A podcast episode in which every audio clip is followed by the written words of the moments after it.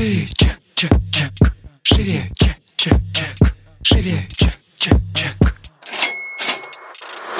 Всем привет! Это выпуск подкаста «Шире чек». Меня зовут Ира Подрез, и дважды в неделю вы слышите мой голос. В этом подкасте мы говорим про продажи. Как перестать их бояться, что делать с синдромом самозванца, как поднять чек и начать зарабатывать больше. Ну и самое главное, к чему мы с вами идем, это системные продажи. И в этом выпуске я хочу обсудить с вами историю про гивы, рекламу а, и, собственно, как из гива выходить. У меня здесь был вопрос от подписчицы. Я сначала хотела разобрать его в выпуске вопрос-ответ, но он такой большой получился, что в целом, мне кажется, он тянет на целый выпуск. Девушка здесь мне задала задала вопрос такой, что она была в гивах два года назад, и нужно ли чистить аккаунт или создавать новый. И я, собственно, хочу поделиться своим опытом, да, как у меня это было, потому что я, кстати, кто не знает, сколько, два года назад была в гиве, господи, прокляла все на свете. А, ко мне пришла то очень много аудитории. Я, естественно, как начинающий блогер, там не смогла удержать. У меня тогда было 30 тысяч подписчиков. Я сходила в гив, по-моему, тысяч на 40. Очень долго у меня шли отписки, прям вообще катастрофические. Охваты у меня были 600, на аккаунте там 40-50 тысяч подписчиков. То есть, ну, там меньше тысячи человек были охваты. И как бы они вообще никак не поднимались. У меня, честно, опускались руки. И я даже на одном из мастер-майндов сказала, что мне вот хочется новый аккаунт тоже. Здесь как раз девушка спрашивает, нужно ли чистить аккаунт или создавать новый. А меня в свое время тогда Аня Порохина, у нас есть не выпуск, э, как раз тоже про сторис. Она меня тогда спасла, потому что я порывалась прям, я не знаю, сколько раз, может, раз 10, а то и больше, за там полгода удалить аккаунт, начать новый аккаунт. Она сказала, говорит, Ира, у меня была та же самая ситуация. Говорит,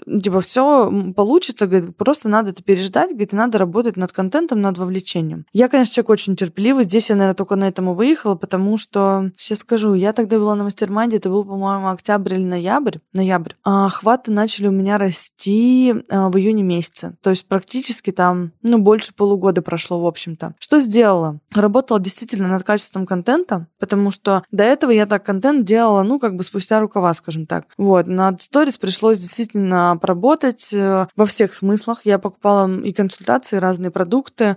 И в целом, наверное, как-то к сторис начала относиться как к своей работе. Потому что до этого, типа, я эксперт, мне сторис там не важны и так далее. И думаю, блин, Ир, если ты как бы еще и блогер, то надо как-то с собой договориться и все-таки начать сторис нормально делать. Вот, я сразу скажу, что у меня а, нет там супер э, сторителлинга, нет супер вовлечения. У меня там половина сторис говорящей головой. Я вот сегодня как раз опрос по этому поводу делаю. Но людям нравится моя говорящая голова, потому что, а, как они пишут, типа, ты очень харизматичная, обаятельная, очень э, четко поставленная у тебя речь, поэтому за 15 секунд ты там по древу не растекаешься. Вот, поэтому, возможно, здесь моя говорящая голова играет мне на руку, наоборот. Вот, но сторис — это реальная история про набраться терпения, чтобы увеличить охваты. Я начала закупать рекламу, мы включили сначала таргет, сейчас вот у меня идет закупка рекламы у блогеров. Ну, к блогерам мы пошли совершенно недавно, совсем, сколько, месяц, полтора, наверное, назад, может быть, месяц, где-то так. Вот, таргет у нас работает, ну, наверное, с полгода, даже, наверное, может быть, чуть-чуть больше уже. И задача была, то есть по мере роста охватов, мы еще начали подключать рекламу, плюс у меня появился подкаст, мне постоянно репостят, у меня в день там 10, 20, 30 отметок может только с подкаста прийти. То есть у меня пошел приход нового трафика. И таким образом, типа, сложилось 2 плюс 2, нормальный контент сторис, а, постоянный трафик, который идет и перебивает отписки, то есть у меня были отписки там сначала по 200 человек в день, то есть я, короче, переждала бум отписок, вот когда у меня прям, знаете, там типа тысячу человек, мне кажется, в день уходило, а, то есть вот эти там, у меня было до 80 50 тысяч я дошла, и потом пошли отписки. И мне нужно, чтобы эти там 50 тысяч у меня отписались, потому что мы начали включать таргет ровно с 30 тысяч. То есть у меня было 30 тысяч, и там и 100 человек, или 200 человек. Как бы, то есть это нужно было прям переждать, реально отписок было очень много, перебивать их таргетом, мне кажется, было нереально. Ну, на самом деле, может быть, и реально, но у нас денег не было на таргет.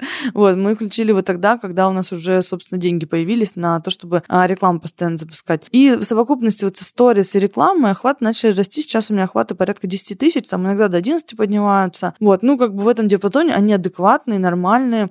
Но здесь еще тоже сыграла роль а, общения. То есть у меня нет менеджера, который э, директор сгребает, а, и я прям общаюсь. Я прям отвечаю, я вступаю в диалог. Мне очень интересно, на самом деле, у нас много э, в директе происходит каких-то тем таких, особенно когда я что-то подняла в сторис, потом там девчонки, мальчишки делятся своим опытом, у нас какой-то такой диалоговый формат, поэтому в целом у меня очень высокая активность сейчас а, вообще людей в аккаунте. Вот, но это труд да, то есть как бы, ну, в целом все, что я вам рассказываю, это все про труд, вот, но если вам это важно, то вы тоже можете это сделать, но у меня ушло там год. У меня охваты 7 или 8 тысяч были в Новый год. Считайте, вот смотрите, в июне у меня охваты были а, 1800. К Новому году за полгода, да, они там дошли до 7 до 8 тысяч. А, уже очень хороший рост был. И, конечно, это очень сильно воодушевляет. Когда охват начали расти, мне прям в целом захотелось а, двигаться. Мне, кстати, очень помогли первое время рубрики. Если у вас нет их, введите. У меня прям была рубрика профессиональная, рубрика такая про личную историю. Какая-то еще третья рубрика была, но я уже не вспомню. Но, в общем,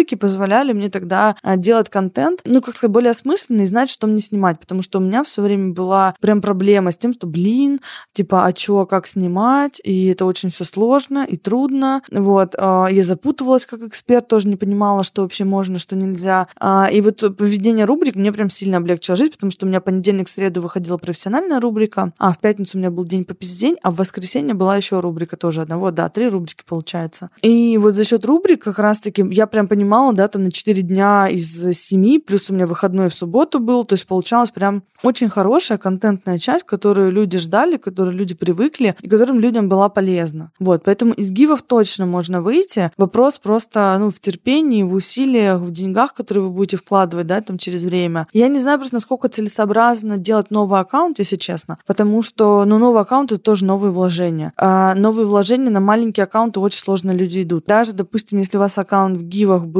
и там плохая статистика, но у вас при этом цифра подписчиков высокая, у вас больше будет вероятность того, что люди будут подписываться. Потому что на аккаунты малыши, ну, вообще люди тяжело идут. И вот это там до первых 10 тысяч, блин, прям со скрипом, со скрипом. Вот, а потом легче намного идет. И первая тысяча, это, мне кажется, вообще, ну, как бы прям, сказать, что ад, но как бы трудно давалось очень. Вот, поэтому я бы не спешила сейчас вот точно менять аккаунт на новый, потому что придется делать то же самое. А, и опять встанет вопрос, да, набора вот этих первых э, подписчиков, э, что делать, там таргет будет, ну, конвертить плохо достаточно, а, и там блогеры вообще вас никто не возьмет. А что опять? Опять тоже какая-то история про марафоны, да, там про гивы маленькие какие-то, вот. Но здесь, кстати, Галя Мельникова, у нее такой аккаунт, так и называется, Галя Мельникова, она как-то рассказывала, по-моему, мне кажется, даже закрепляла на в хайлайты, а про набор аудитории. Она рекламный менеджер Саши Митрошной, и как раз-таки рассказывала про то, как можно использовать какие-то маленькие гивы для там вовлечения и так далее. То есть она говорит, это сто процентов небольшие, но маленькие гивы тоже можно использовать с умом. И в целом, наверное, все можно использовать с умом. Это же такой же инструментарий. Вот. Поэтому, если особенно у вас уже там раскачана аудитория, высокая лояльность, то как бы почему, может быть, и не попробовать. Но это сейчас как бы не прямой э, посыл к действию, потому что я в гивы больше не пойду.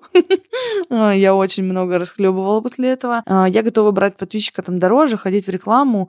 А, по крайней мере, пока. Возможно, когда у меня там будет, не знаю, там в гивы многие идут после миллиона аудитории. Ну вот. Может быть, когда такая прям аудитория будет, ну еще да. Потому что там потом с блогерами не нарастить особо. Но на первых порах таргеты реклама у блогеров, да. Кстати, еще знаете, какой интересный момент? Где-то записывать уроки и вообще в целом участвовать. Потому что тоже очень много отметок идет. И, кстати, вот, ну, подкаст, допустим, у меня лично конвертит вообще огромное количество аудитории. Реально очень много людей приходит, тех, кто слушает подкаст, потом люди у себя в сторис выкладывают, отмечают меня, люди переходят ко мне, остаются, собственно, как подписчики уже. Вот, поэтому, но это тоже, да, история про то, что вы выделяете время, у вас должна быть понятная какая-то концепция, какой-то интересный продукт, а, и вы им должны заниматься, потому что я знаю, ну, у меня как бы коллеги по рынку тоже делают подкасты, но как бы не занимаются им, нет регулярности выпусков постоянных, а, нету концепции какой-то, джинглы непонятно какие там, а, заставки и так далее. То есть это тоже, ну, как бы нет смысла даже такое начинать делать. То есть если делать, то делать реально хорошо. Вот, как в целом.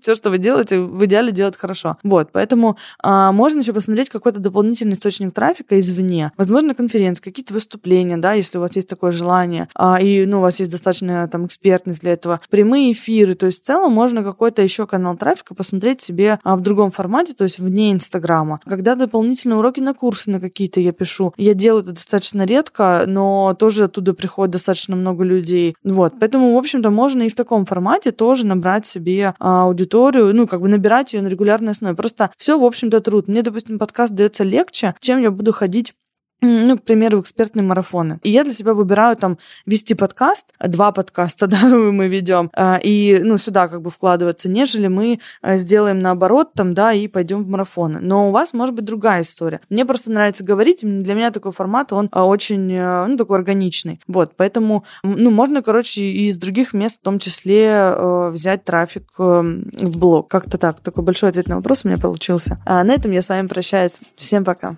Шире, чек, чек, чек. Шире, чек, чек, чек.